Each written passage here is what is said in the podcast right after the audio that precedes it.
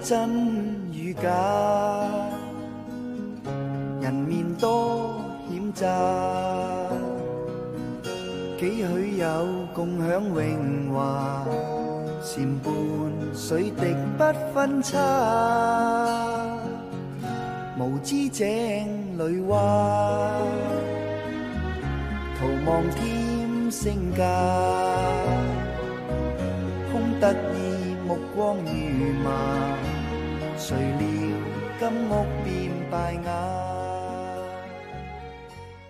Hello，大家好，欢迎收听最新一期的 JM 幺零幺。JM 幺零幺是一档声音纪录片，记录一百零一位在英国生活和工作的华人。大家好，这里是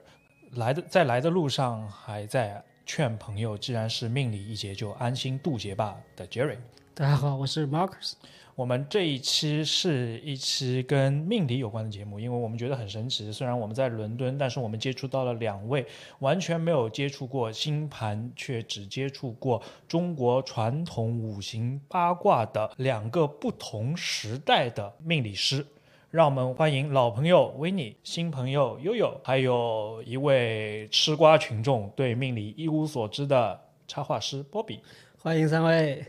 大家好，我是维尼，我是从六岁开始与命理一起长大的维尼。Hello，大家好，我是悠悠，一个想用科学实验来证明易学的易学爱好者。Hello，大家好，我是波比，我是被悠悠算过命，然后觉得非常准。OK，所以悠悠是我们的新听众啊，因为波比跟维尼以前都参与过我们的节目，所以悠悠你方便就是多说一下，你为什么跟命理会有这么多的因缘在？嗯，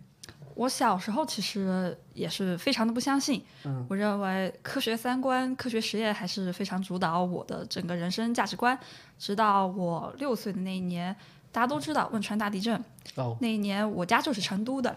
然后我记得非常清楚，那是一个周天，全家人都在汶川那个地方玩儿。我上小学，我妈妈还给我的班主任请了一个假，就周一不用去上学了。当天下午两点左右，我们有一个车队，大概有十几个车，前往汶川的一个谷底，一个农家乐。我妈做了一个梦，她说好，现在所有人都不准往前走。她以她要上厕所为由，停下了整个车队。她在那个地方徘徊了一个小时之后，整条山路被两个巨大的石头挡住了去向。于是乎，十几个车队没有办法继续前行，我们只能返回山脚，没有继续前往更深的山谷。当天晚上十二点，四川人嘛打麻将、吃烧烤。十二点过后，已经接近了夜里的两点。我妈向所有人提出了要返回成都，所有人回去上学的一个原因，为什么呢？因为她当日的下午做了一个梦，梦到了两个巨大的花圈，非常的不吉利，从天上掉下来，随后就有两块石头掉下来，堵住了我们进山的路。最后，我们连夜返回了成都，返回已经是当时早上的五点。我当时上午还请了一个假，最后还是下午去上的学。刚刚下午上完学，就是有一个午休时间出来，然后就汶川大地震。这个事件对我们家人的影响非常的深刻，他们都认为是玄学之中吧，有了一些冥冥的保护力量，保护了我们家人度过了这一个难关。所以你等于是亲历了汶川地震，但是你又幸运的逃过了一劫。对，我不知道问你怎么看这个事情，因为其实我我们都可能对汶川地震还有一些很深切的一些感受。当时我还是当时还在国内的，对。嗯，我觉得就是你妈妈做那样的梦的话，是很特别的一个事情。其实从我们现在可能对玄学，呃，稍有试探的感觉来讲，我们就很理解你妈妈是这方面的体质比较敏感的人，他能接受到这些信息。因为呃，玄学的有一点，就是现在玄学很难被科学界接受，是因为它没有一个呃非常成系统的一种科学的逻辑。但实际上呢，除了科学以外，有很多这个世界上的磁场里的信息量。那么可能玄学恰恰好捕捉到了。那么我觉得他了不起的是，他接受到这个信息以后，他能去行动。呃，因为我在生活中有的时候也会有这种捕捉到信息的瞬间，有的时候我行动了是准的，但因为我没有办法完全的掌握到哪些是我的妄想，哪些是、呃、接受到信息，所以我不能完全的掌控。我这里分享一个特别快的小故事。当时我有一个在四大会计师事务所同级的一个呃同事，她怀孕了，生宝宝。英国人呢，在生宝宝以前，他们对自己要取的名字是很保密的。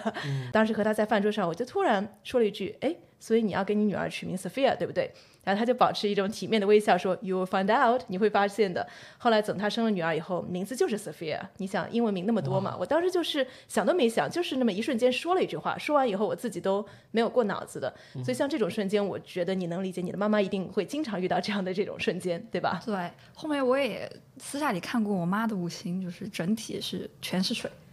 非常的单一。是，所以的话，我们都知道这个水的话，它的阴气就是它这个带有阴的这个符号，会接触到很多对 玄学能量。然后很巧的是，我现在的男朋友的五行也几乎全是水。我的天呐，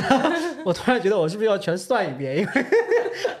感觉好像我们生活在一个未知的世界里面，因为都不知道这些信息。那马老师，你之前有接触过这些命理相关的东西？没有，今天 Jerry 说要聊这个话题，我其实纯粹是基于好奇，因为悠悠本来是我们下一期要采访的一个嘉宾嘛，然后刚好 Winny 也比较懂这一块儿，所以我是抱着学习的态度和待会免费算一卦的态度来去录这个节目的。这里 Q 一下插画师，因为插画师是我们这里第一位接触悠悠的人，然后他也一开始说了嘛，他被悠悠算了一卦。你还能回想起来当时算卦的时候具体的需求和场景吗？是因为我之前是从来没有接触过算命的，我家里人都算过命，他们都跟我说是准的嘛，但我自己是从来不信的，我是一个唯物主义者。但悠悠给我算完之后，我突然发现，就是他对我过去的一些经历算出来的都是准的，但我从来没有跟他透露过我过去的经历。对我其实我很好奇，因为波比我们是我们十二期的嘉宾，也在帮我们做一些剪辑的事情。然后作为一个化学博士，你是怎么能够相信命理这个东西的？因为他当时我记得特别清楚的一个点是，他给我算，他说我在二十三岁那一年会有很多的坎坷。哦，然后我当时你到二十三了吗？当然，我二十六了。我二十三岁是读博的第一年，然后那一年我真的就是非常的坎坷，就是我遇到了很多平时都不会遇到的很倒霉的事情。所以他当时一说，我就觉得哇，这个东西还是有一点道理在的，也许。呃，回到悠悠这里，你这边当时是说你妈妈好像天生就又有一些特别的，就是她懂一些东西。她是本来就是懂命理，还是说是她刚好是就是刚好那个梦是比较特殊的？嗯，他不懂，但是他时常会发生这样的梦。哦，再比如是，呃，还有玉树泥石流，我家当时也在现场！也是非常的惊险。我妈做了一个梦，我爸爸在开车，他就起来跟他说：“你小心点儿。”就是他做了一些不太好的预警的梦。不到五分钟，然后山上的泥石流哐冲下来了，然后有一颗大概就是我两个脑袋那么大的石头从山上滚下来，砸到了我们家的车挡风玻璃。不过非常万幸的事情是，把车玻璃砸出了一个洞，然后我爸一脚踩了油门就走了，结果后面的车被埋到了泥石流里。天哪！我发现我接收到两个信息，一个是你妈一旦有梦的时候就有什么不好的事发，第二个是说这个梦离这个不好的时时间比较短，这个这个警报时间比较短。我我觉得他妈妈可能第一要，就是就很像我那种在小说里面看到的那种所谓的那种啊，我什么突然有一种附身的那种感觉，啊然后突然有一种灵异事件要发生，然后就真的发生了。对，问你怎么看？因为我们纯粹是外行，在这在这瞎猜，不知道你是做一个内行人、行家。呃，对，虽然我不是很内行，但是因为我爸爸从九三年开始到现在三十年，他都作为一个副业也好，或者兴趣爱好也罢，一直在研究这种周易八字，所以我应该来说是属于一个像陪读生一样，一直跟着我爸爸读的书，呃。有的时候我也读过他看过的这种易学的著作，嗯，我其实也是从经历了一种不太相信到现在非常相信。举个例子，在我小学的时候，我爸爸才刚刚学了一点点的八卦啊。这里八卦和周易的八字还是有点区别。八卦的话，更多是用来所谓的就是你摇卦斩一件事情会特别的深刻，嗯，但是周易八字更多是看你整个人生的一些大运的起伏。那当时我好像丢了一个伞。但我很喜欢的那种小孩子嘛，就是特别喜欢的一把伞。然后我爸爸算了一卦以后说，嗯，这个你大概率还是找不到了。所以我后来非常拼命的去找，想要证明他是错的，但真的是找不到。后来的话，在我人生中起了很多的跌宕起伏以后，我再回过头来看我爸爸学的这些东西，包括就是听他呃去排盘，自己网上查很多东西以后，那么我感觉这个是一种中国古人的大数据的集合。我们现在当然有 Chat GPT 吸收了大量的信息以后，你问他一个问题，他会有一个大致的答案。那么，我想以这个不太成熟的比喻说，其实命理的，特别是周易八字，也可以说是汇集了很多很多的人的人生。可能有古人大概知道了，哎，怎么样的一些元素的人生，他容易拥有怎么样的一个人生的一个起伏曲线啊，不是说具体发生什么事，而是一个起伏的曲线。我非常认同文妮说的这个观点，我个人也觉得。周易更多的是去对过去的经经验进行了一个总结，在周易里面，他也讲九五之尊这个话，其实是因为易学里面有六爻，所谓的六爻到了最后一个事情到了顶点的时候，反而不是最好的时候，因为它可能会事情过于美好，发生一些更多的不好。那么第五爻就是接近于顶点之下的最好的状态，所以古时候讲九五之尊，五就是最好的了。是这块的话，而且特别有意思的是，看周易八字多了以后，会发现，呃，大家都说，哎呀，没有完美的人生，我们要就是满足于自己所拥有的，这话是有道理的。因为要找得到一个命局完全完美啊，就家庭幸福、爱情美满、事业走上人生巅峰、钱又多到 就是花不完，呃，身体还棒棒的，长寿到九十岁，这样的命局不是说没有，而是说真的极少，而且这样的。成就的人呢，可能他的大运又走的非常的辛苦，然后才能取得这种外界的成就。所以常人的命局的话，一般都是在平均线上下。但是呢，呃，这给了我一种希望，就是大家如果都在平均线上下，个人的努力，实际上呢，你可以去推动啊，你在这个大数据里面的一个上限。刚刚悠悠说九五之尊的时候，我其实脑子里面突然反映出来一部小说，是维尼非常喜欢的一部作品《红楼梦》。因为我看过有一位专家周武昌，他写过一本《红楼梦解析》，他就分析说，《红楼梦》应该是有一百零八回，因为九是至阳之数嘛，十二是至阴之数，然后呃五十四回就是那个你刚刚说的那个九六，呃九以九六为中心对半开，在九五的时候是贾府最好最好的那个时节，然后到了五五十四回之后就开始。家父慢慢从兴盛走向衰弱，所以其实这个兴盛走向 衰弱也是现在易学一个非常主流的观点。嗯，他们去判断一个国运的走势，有一个非常主流的说法是，美国会在二零巴拉巴拉巴拉年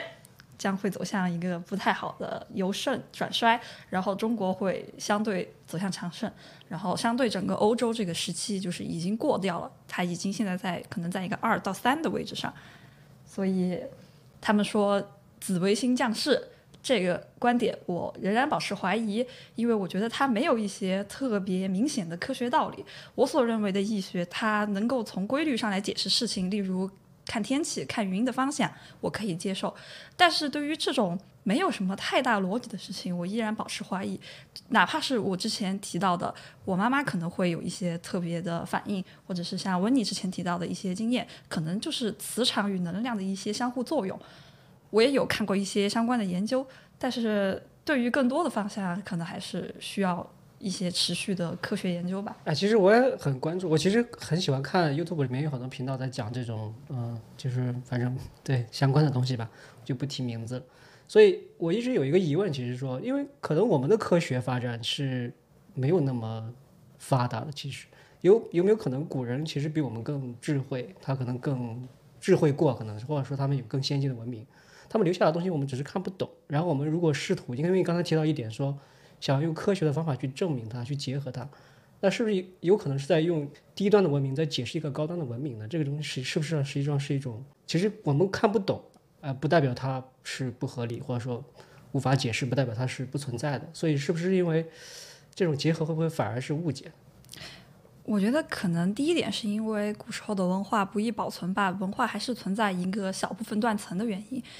例如说，《山海经》里面会提到很多异兽，它会提到一些，比如说飞鱼。其实飞鱼这个动物，它是生活在美洲的一些海岸附近。对啊。但是在《山海经》之中也出现了。我认为有可能是因为。那个时候或许发生了一些大的地震，将板块分移了，这也就是非常的能解释好。呃，大陆板块漂移学说，天圆地方的话，也是古时候的盘古大陆，它是一块方的。但是如果地球是个圆的，它就能解释好天圆地方的一个说辞。再结合我对三星堆文化的一些了解来看的话，呃，我觉得三星堆文化就是。呃，商朝的还没挖出来，但是我们先把三三星堆给挖出来了。所以就很迷惑呀，到底咋回事？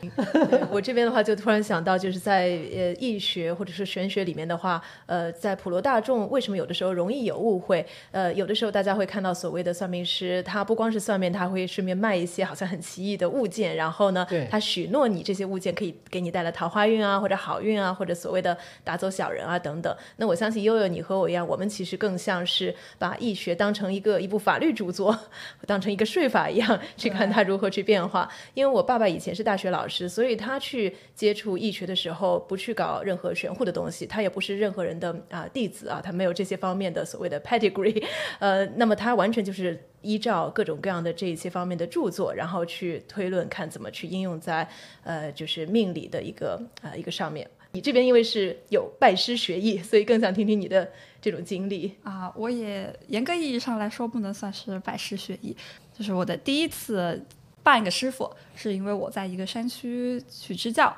然后和这个师傅认识了，然后我当时接触到了一个身有残疾的小孩儿，我去他的家里面给他做一些家庭辅导，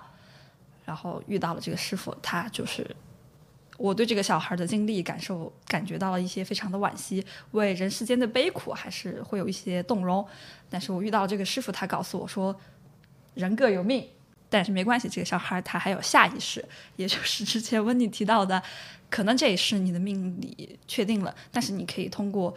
接连几世的整个命理积累，整个福运的积累，然后换取下一世或者是未来的一个比较好的运势。然后在我所研究到的方向里面，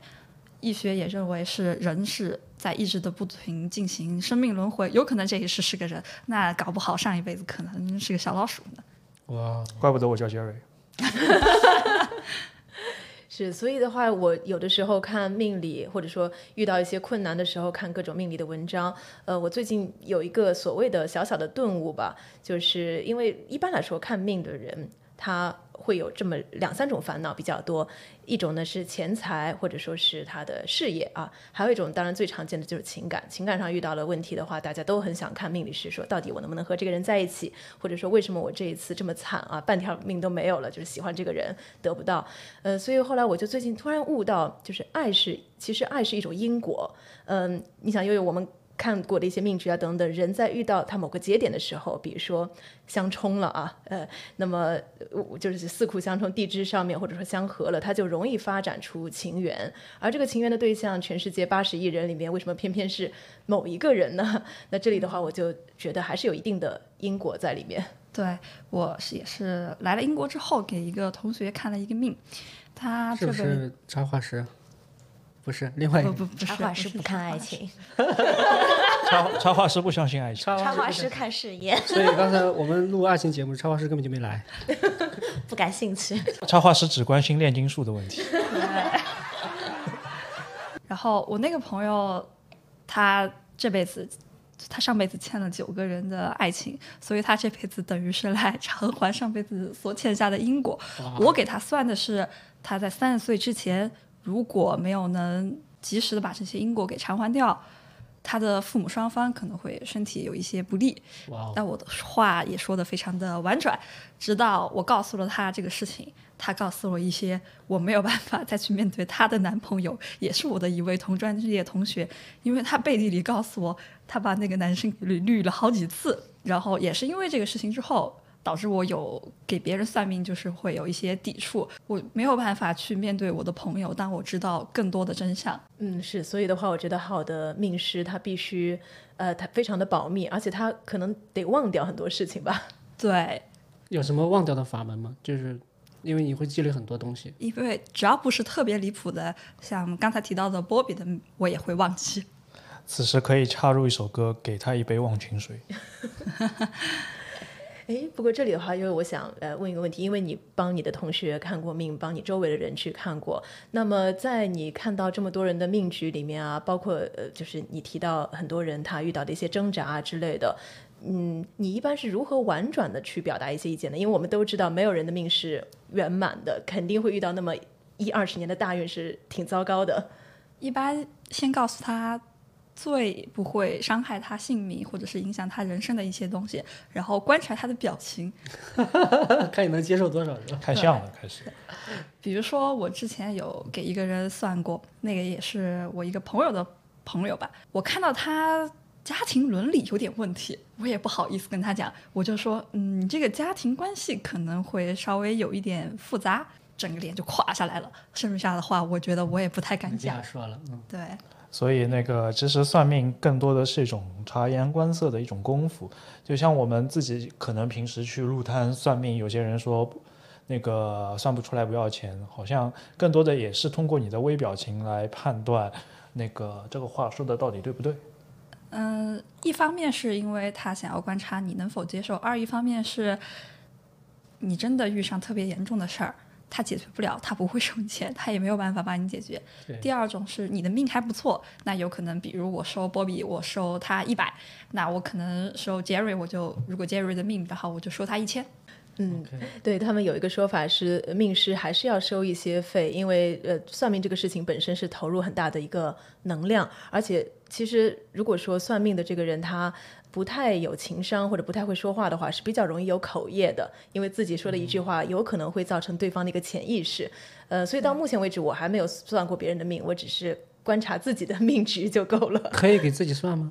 我还很好奇。呃，可以，可以，因为命它不是说所谓的越算越薄的东西，你可以把它理解为是一套密码，呃，或者说理解为像每个人解密不一样，哎，对，然后你就借助各种各样的法规，然后去判定，OK，那这个案例该怎么去判？马老师，听到现在，你有没有觉得，其实算命本身跟你那个帮人家打官司是差不多的？就是你看他们那个小时收费的，呃，你你看他们那个学案例对吧？就跟你那个跟就跟英国的海洋法其实差不多。然后你每次找来找你当辩护人的律师，你也要去帮他写各种各样不一样的判词，呃，就是不一样的辩护词啊，或者说那个去看他的心理承受能力，来决定这件东西接不接。我倒不敢这么类比，我怕积累积累口业，还是听悠悠跟温来说吧，因为这个我感觉还是完全不了解这个东西。是可以类比的。比如说，我们在说到算某一个具体的卦，假设你算到了第一卦，说第一卦如果出现了一点问题，它的判词里可以理解为天行健，或者是君子以自强不息。那你可以理解这个健和天。乾坤乾就是天，那也有可能他代指你的父亲。那你到底是跟他解释为今天天气不好，还是解释为你的父亲或许有些身体不好呢？这就是你对你的 reference 的选择。所以最近看到一个特别有意思的观点，就是在国内，当然命师是非常多的，但是呢，取决于他们的客户群体啊，那么他们可能会对某一种类型的命格特别有发言权。举个例子，呃，当时我是在微博的一个我关注的命师里看到，他认识一个很厉害的命师呢，主要其实是呃帮一些。比如说有过一些前科的人去看命，啊、那么他们的那些命局可能在某一个特色上或者某一种呃这种局面上、格局上比较多，那么他们会发展，就是说看这块格局特别的厉害。那么还有一些人是专门为富贵的人去算命的，那么你可能会看到很多的杀印相生格啊，或者说食神制杀格啊等等。那么呃那些命师呢又会在那个领域钻研的很深。那么这里有一个问题，如果说一个命师他比较熟悉某一种人生模式，他去遇到一个下一个类似的客户的时候，他会越说越准。因为他大概会了解这些人的人生里面容易遇到什么样类型的事情。用大数据来训练 AI，是的，有可能是这样，但是我想问另外一个问题，其实我蛮好奇的，就是说，他他那个过程是一个什么样的过程？刚才刚才这儿比如说，比如温妮也也说了一些，好像有点像有经验了，好像更算得更准，但是那个过程会有一种，就像你妈妈做梦一样那种感觉吗？会会看到一些别人看不到的信息，感受到一些别人感受不到的信息。我的意思是说，是是说不是所有人都可以去帮别人算命的，因为他是不是有一些有一些特质，这个人本身。还是说只存在一套理论，我学了我也会？嗯，从理论上来讲的话，你只要看了易学，你就能学会，甚至可以把这套理论输入给 Chat GPT，让它来算。哦这样的话就免掉了人的损伤。但是从另外一方面的话，命理它本身可以看出来你一个人与佛缘或者是易学的缘，再或者是有一些比较厉害的朋友，他们能看出来他是否会比较倾向于星盘。嗯，是的，而且也可以在命盘里面比较容易看出来，这个人更容易成为，呃，比如说佛学或者说容易被佛教吸引的人，还是说基督教吸引的人。对，是这样。OK，连这个都包括了。OK，就是一个人的命盘可以看出很多东西来，是吧？是，其实我觉得这是看命局最难的地方，这也是为什么我作为一个门外汉，或者说只是一个命理的陪读生，我没有办法有自信去看别人的命局。原因就是他小小八个字里，然后可以推演出太多东西了。同样的一个八字，那么同样的出生在一个时刻的人，可能因为他出生地的不一样，也会导致他的命局的一个推演会相对不一样一点。但呢，就是回到我最开始分享过的，他的人生的大的趋势会很相似。比如说开心的时候，可能这两个人都是这个时候都比较开心，可能一个人是去当考上公务员了，另一个人对吧，可能是去海外旅游了啊。但不开心的时候，他的表现形式也会不太一样。对我还有另外一个感受，我觉得作为一个完全不懂的人啊，就是说，是不是我观察，包括我自己也是，当我开心，我我那个成功的时候，我就觉得我相信自己；当我不成功，当我失败的时候，觉得我相信命。所以它到底是一个工具，是一个托词，还是说它是有什么特别的东西？对，不好意思，我可能说的，我觉得作为一个普通人是是这么理解它的。嗯，我觉得这里可以借鉴别人一句很好的评价：我相信命是因为我命好。你只相信好的部分，这样可以给你的心理带来一个非常积极的引导。当然，如果是从命理的方面来讲的话，我个人认为命理吧，就是一看命，二看运，嗯，然后。第三就是事情它本身是有一些随机的发展的变化，可以这么做一个比方：你的八字、你的命理决定了你的出生地，咱们比如说都从中国到英国好了，对。然后你的运气就是决定了你可能是乘坐飞机，或者是另外一个人选择走路，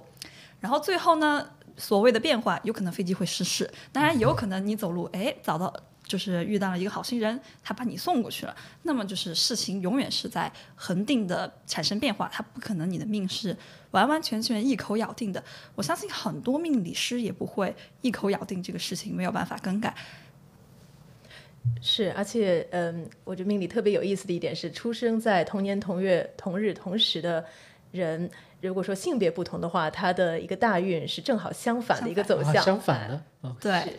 所以，可能同一个时刻的人，除非是特别少见的情况啊，否则的话，可能这个时刻出生的男生和这个时刻出生的女生，他的这个命理的起伏点会很不一样。嗯，对，这里我有想到，我有一个从初中、高中就包括小学一直认识的朋友，他是个男孩子，跟我同年同月同日生，我们俩从小到大喜欢的男生。永远是同一个，永远两个人。他是个男孩子，你俩同时喜欢的男生是一个人，是？对，他是一个 gay。OK。对，所以我们俩永远喜欢同一个男的，永远也追不上同一个男的。OK，太神奇了。哎，所以伤心的时间点也是一样的，是不是？一样的。所以悠悠，你你你帮别人算过很多次吗？这是一个经常事的事情，还是说你就是？没有，我也有自己的规矩。我师傅当时是告诉我，一天只能算三次，然后整二十四小时算三个就行了。所以你算过的，包括我觉得当然可能不要透露人家个人信息，就是你算过的比较最离奇的一个 case 是什么类型的？就是让你觉得印象最深刻的。嗯，这个不是我自己算出来的印象最深刻的，但我个人见过的一个最印象深刻的是有一个算是我另外一个师傅算出来的吧。嗯，他第一次见到那个阿姨，他就说你是一个双命人。也就是说，他转过世，哦哦，非常的神奇。那这个之后有什么后续吗？那个阿姨她什么反应？那个阿姨就非常的诚恳的告诉了这个师傅说：“你说的是对的。”那个老阿姨就是她在年少的时候，因为一次落水，然后整个人就是去医院抢救，但是没有抢救回来，最后找了一个当地的师傅，然后当地的师傅就告诉他的家人说：“没关系，你的女儿过两天会醒来，但是。”他的手上会有一道掉落水之后非常深的伤口，从此以后可能就穿越了吧？哦，就变成另外一个人了。对，所以我想问悠悠，你今天来之前有看过黄历吗？啊，没有，我觉得不要说，因为我总体感觉我和波比的磁场还是比较合得来的，就是我觉得波比带给我的是一些正能量较多的磁场比较好的地方，所以我相信波比。哎，是这样的话，就我又又想到一点，因为刚才我们讲的都是呃我们的国内的命理学里面最常见的，包括七八卦，对吧？六爻，还有周易的八字。那我想问你，对比如说奇门遁甲呀，还有紫微斗数这些，你会去看吗？我还没有学到紫微斗数，我觉得它有一点太难对我。是吧？我觉得紫微斗数其实更接近西方的排星盘，它对一个人的性格有更大的一个把握。对，对，因为我爸爸大概是七八年前，他突然就是在研究了一呃很长一段时间的六爻，还有周一八字以后，他开始对于奇门遁甲特别感兴趣，然后他整天跟我。去吹啊，说奇门遁甲是帝王之术啊，而且他说特别适合女生学。我说为什么适合女生学？我后来终于明白我爸爸的意思。奇门遁甲的话，只要比如说你问一个事情，或者想知道一个事情，你当你想知道这个事情的结果的时候，这就相当于宇宙给你发信息了。啊这个时刻你记下来，你就只要以这个时刻去起奇门遁甲的卦就可以了。但是呢，我不知道你起六爻是用呃乾隆的铜钱还是其他什么，那个的话，我爸爸认为动静很大。如果说一个女孩子想要学玄学，自己在脑子里面直接推一盘的话，他觉得奇门遁甲很方便。奇门遁甲有一个，我觉得有一个很严，对于我来说很严重的问题是，我看不到它的逻辑所在。哦，对，因为你要看它的开门啊、生门啊、闭门这些逻辑。对对，不好意思，讲到了比较 technical 的内，容。所以 你得理解它，你才能用，对不对？对嗯。嗯，这其实就相当于是一套编码。我们俩不是程序员，但是就像温妮听不懂讲，它有很多编码系统嘛，是不是说每个命理师他自己有自己相信的那一套编码，还是说它是可以兼容的？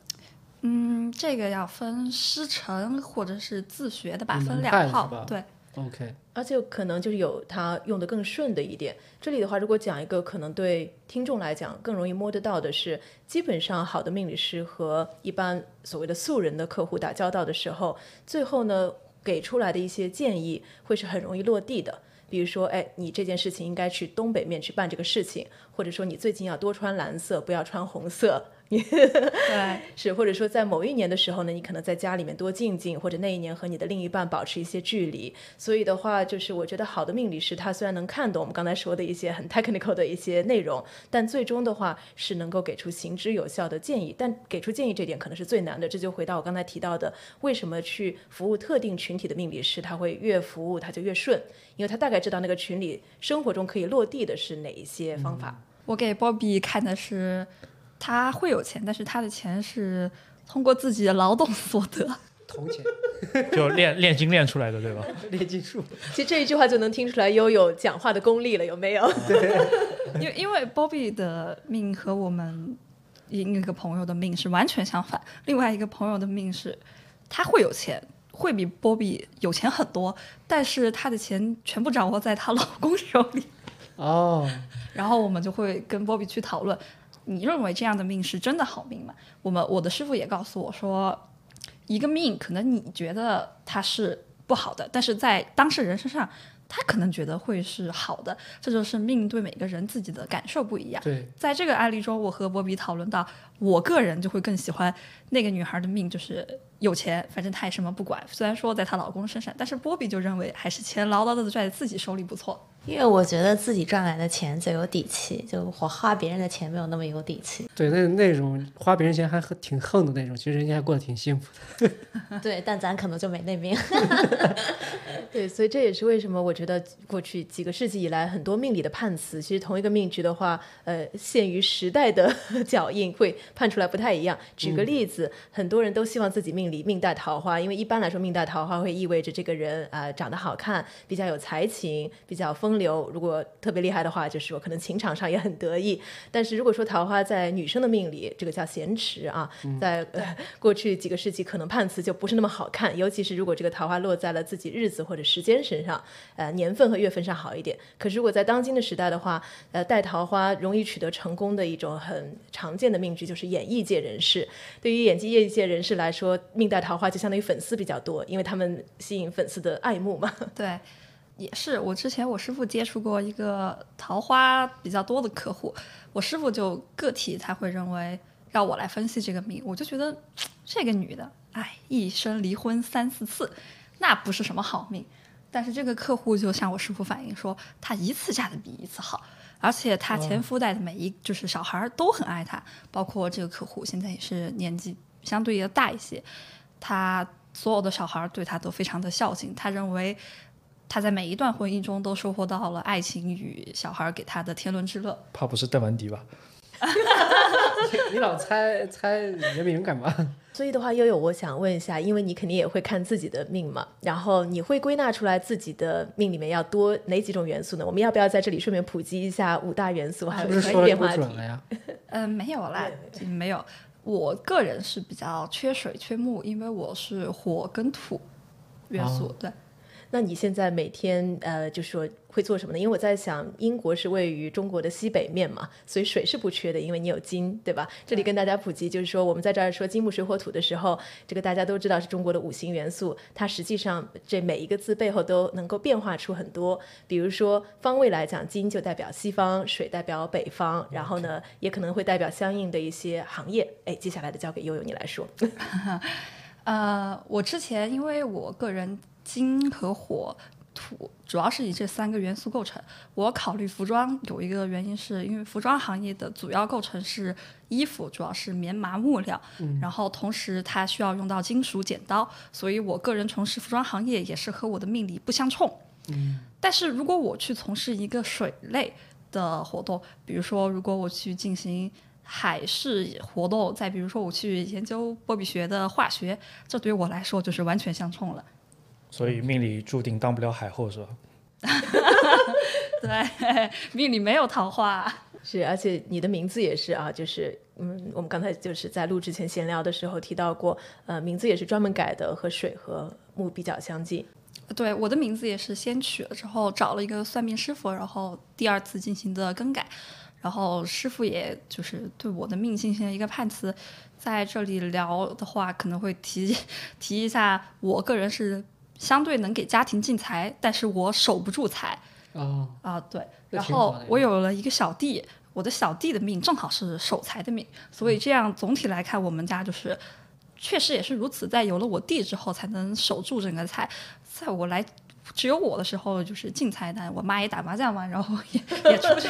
所以以前是你赚了钱转给你妈打麻将，现在是转了，现在你赚了钱转给你弟存着是吧？嗯，应该是吧。对这个的话，就是特别有意思，就是我能大概猜到你的弟弟的命里面可能会有所谓的四库啊，就大家经常听到所谓的四库全书，这个但这个我们里面说的四库是命理里的概念。大家先这么想象一下，所谓的八字其实就是年份、月份、啊日期和时间，这是你出生的这个密码，对吧？然后呢，每一个呃这个时间呢，实际上它都是两个字构成，所以大家比如说今年是哎，我有点卡壳，今年是贵。呃，癸卯年，对，今年癸卯年，所以年份就是两个字，嗯，然后这个第二个字呢，一般叫地支，也就是我们说的子丑寅卯辰巳午未申酉戌亥，就是我们平时说的十二生肖。那么这个地支里面，很多人他会带一个叫做库的东西，一共这个库有四个。如果说有人恰好带的是财库，他就比较容易守住财。嗯，对，确实是这样。我觉得除了这个守财运之外，还有一个比较有趣的，嗯。就现象是，其实中国人也有自己的星座，对，就是我们是有自己的十二星宿的，但是相对于西方的那一套十二星座，我就不能把它完整的对应上了。对，它好像还有一个算法是按二十八星宿来算两个人之间彼此的一个关系模式的。然后此前他们提到的一些西方星座看星盘，他们会绘制一个星盘的图像。其实，在中国的易学之中，也有每个人自己的守护星，可以这么理解。比如说，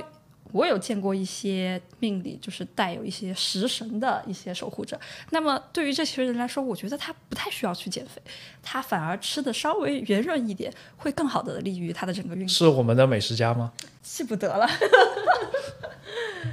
嗯，对，然后有一些人的话，他就特别容易瘦，不是因为他这个有些人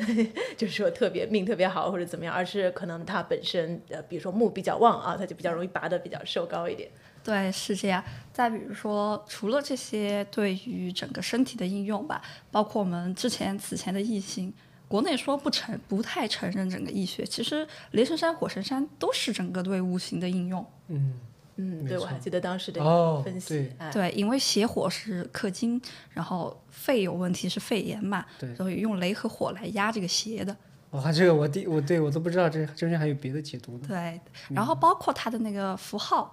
也是采用雷震子的一些小葫芦呀，火的元素去压住整个肺部的一些邪气。没错。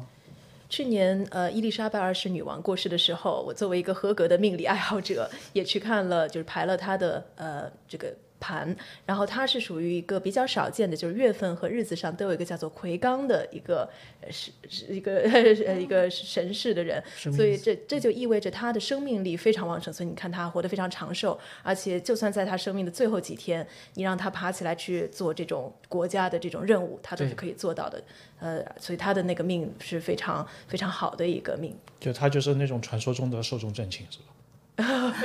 那你在谈恋爱的时候有算过吗？我谈恋爱之前也是 date 过很多个男孩，但是直到有一天，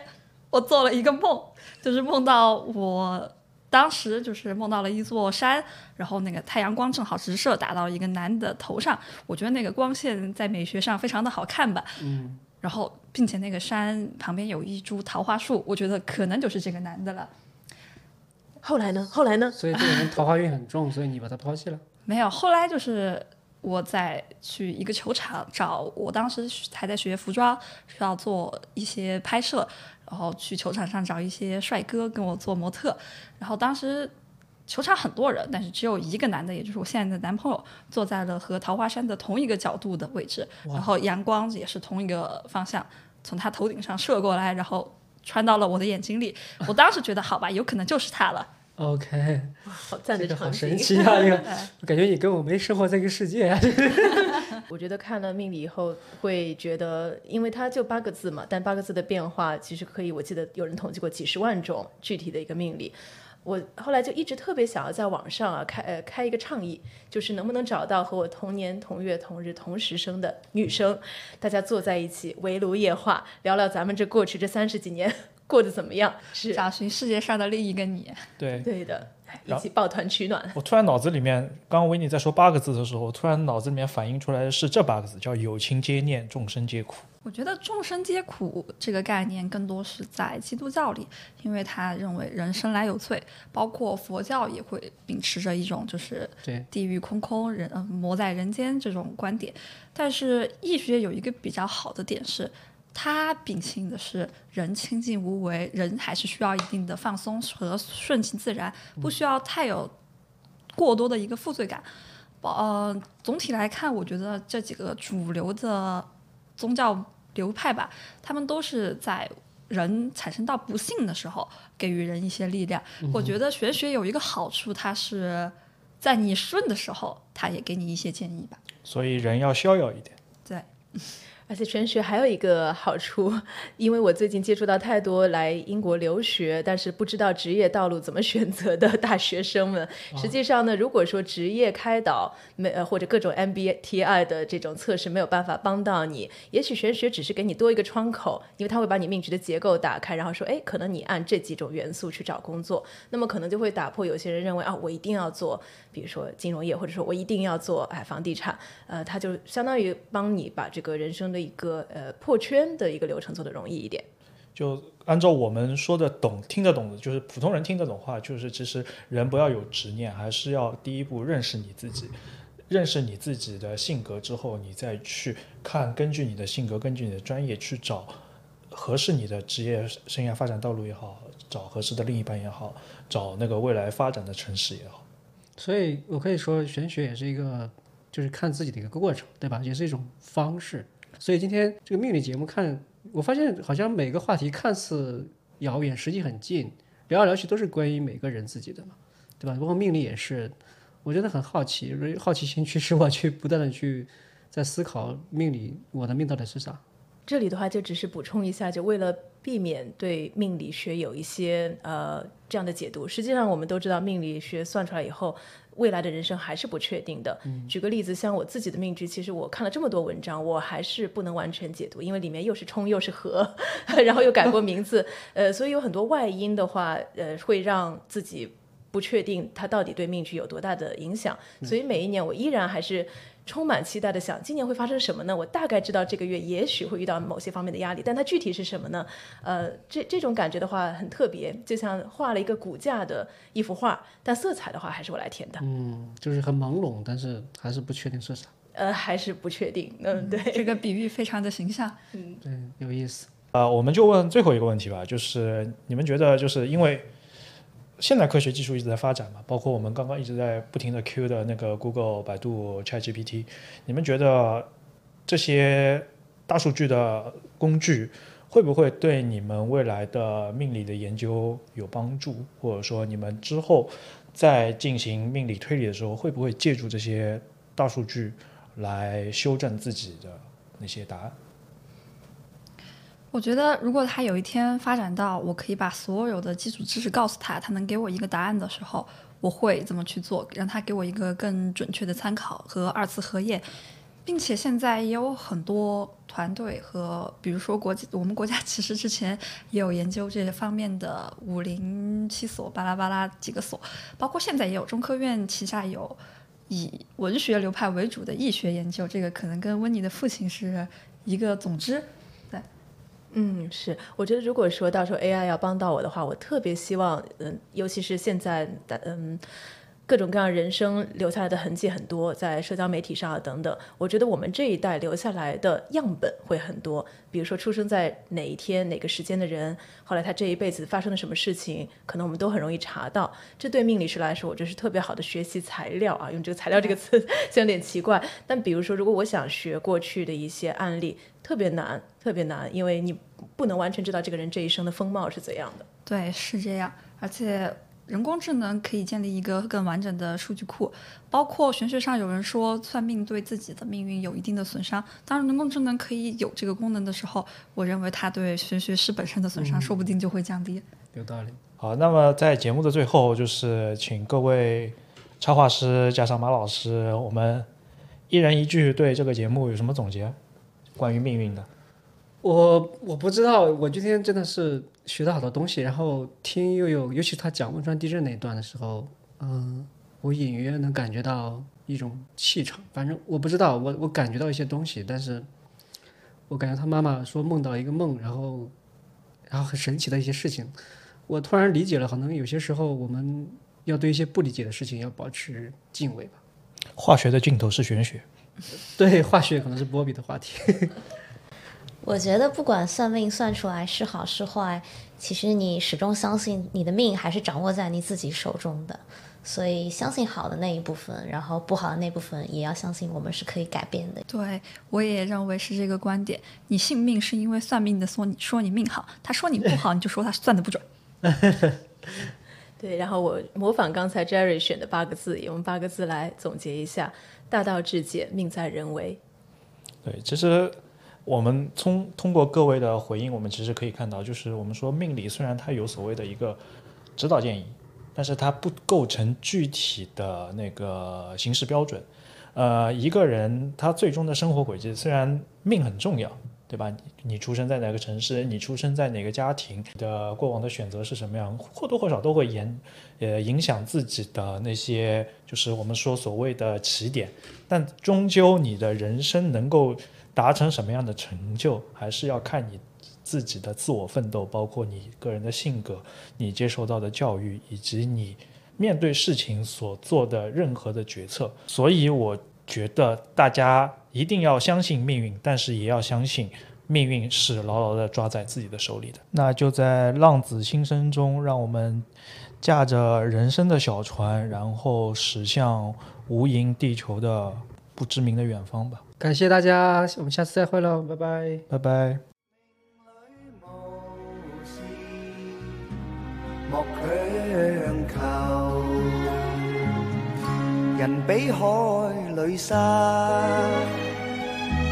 无用多牵挂。君可见漫天落霞，名利息间似雾化。君可见漫天落霞，名利息间。